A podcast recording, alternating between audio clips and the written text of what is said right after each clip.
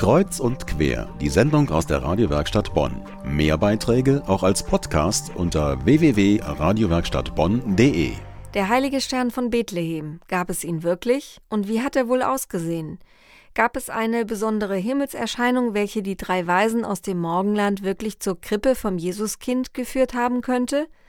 Dazu habe ich Michael Geffert befragt. Er ist Astronom am Argelander Institut für Astronomie der Universität Bonn. Ja, also man muss natürlich äh, für eine solche Frage erstmal schauen, wann ist denn Jesus Christus eigentlich geboren? Und alles, was wir heute wissen, ist, dass es im Jahr Null auf jeden Fall nicht gewesen ist. Man muss das an historischen Dingen festmachen, nämlich an der Schätzung, die der äh, römische Kaiser veranlasst hat, dass eben das Volk geschätzt wurde. Das kann man historisch festmachen. Das liegt, glaube ich, so bei minus sieben. Das Zweite, was historisch auch gut äh, angebbar ist, das ist das Todesdatum von Herodes, der ist so etwa minus zwei.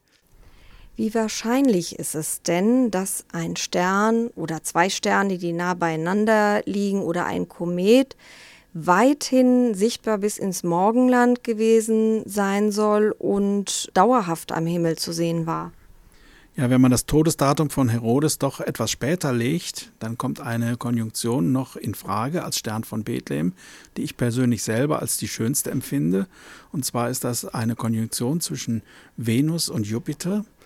Ähm, und da ist es so gewesen, dass Venus und Jupiter zunächst mal relativ dicht beieinander standen. Das könnte dann dazu geführt haben, dass die Weisen ähm, vorausberechnet haben. Und wenn sie das gemacht haben, konnte man selbst unter den damaligen nicht richtigen Annahmen doch sehen, dass diese Konjunktion noch zweimal stattfindet und beim zweiten Mal Venus und Jupiter so dicht beieinander stehen, dass sie als ein Objekt erscheinen mit bloßem Auge.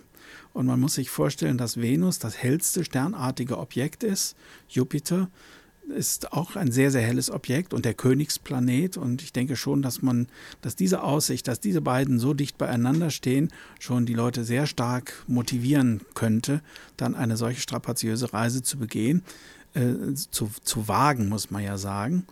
Und äh, diese Reise würde etwa ein Jahr dauern. Und das ist auch relativ realistisch, wenn man bedenkt, dass die Weisen aus dem Morgenland ja vermutlich aus der Gegend von Bagdad gekommen sind. Es ist also durchaus wahrscheinlich, dass, wenn man das so sagen darf, ihre ehemaligen Kollegen, die Sterndeuter, man weiß ja auch nicht, ob es drei Weise waren oder mehr aus dem Morgenland, tatsächlich ähm, Himmelserscheinungen gesehen haben, zwei Sterne, die nah beieinander waren und diese Reise deshalb zum neugeborenen Christuskind auf sich genommen haben. Das ist wahrscheinlich. Ich würde mal so sagen, das ist eine sehr gute Erklärung für das, was da passiert ist und was der Hintergrund vielleicht der Geschichte ist, die in der Bibel auftaucht. Man darf natürlich nicht vergessen, die Geschichte ist viele Jahre später geschrieben worden und äh, es gab damals noch keine Zeitungen, Archive oder so etwas. Alles das ist sozusagen überliefert worden, sodass wir zum Beispiel auch die Situation haben könnten, dass jemand dieses himmlische Ereignis, was damals stattgefunden hat, einfach sozusagen in die Geschichte eingewoben hat oder aber, dass auch jemand gesagt hat, ich möchte die Geschichte der Geburt Jesu so schön ausschmücken, naja, dann tue ich mal sozusagen einen Stern und so etwas Schönes da rein. Und dass die Geschichte möglicherweise überhaupt keinen historischen Kern hat. Das muss man auch ganz klar sagen, dass das eine Möglichkeit ist. Aber Astronomen denken natürlich auch gerne mal darüber nach, wie es denn wäre, wenn das nun wirklich zur gleichen Zeit passiert wäre. Und es ist eben so, dass einmal durch die Planeten, aber auch durch die Beobachtung sich schon einige interessante äh, Möglichkeiten da ergeben. Vielleicht nochmal, um zusammenzufassen, was sagen denn die zurückdatierten Sternenkonstellationen, wenn man davon ausgeht, dass Jesus Christus etwa sechs oder sieben Jahre früher geboren worden ist?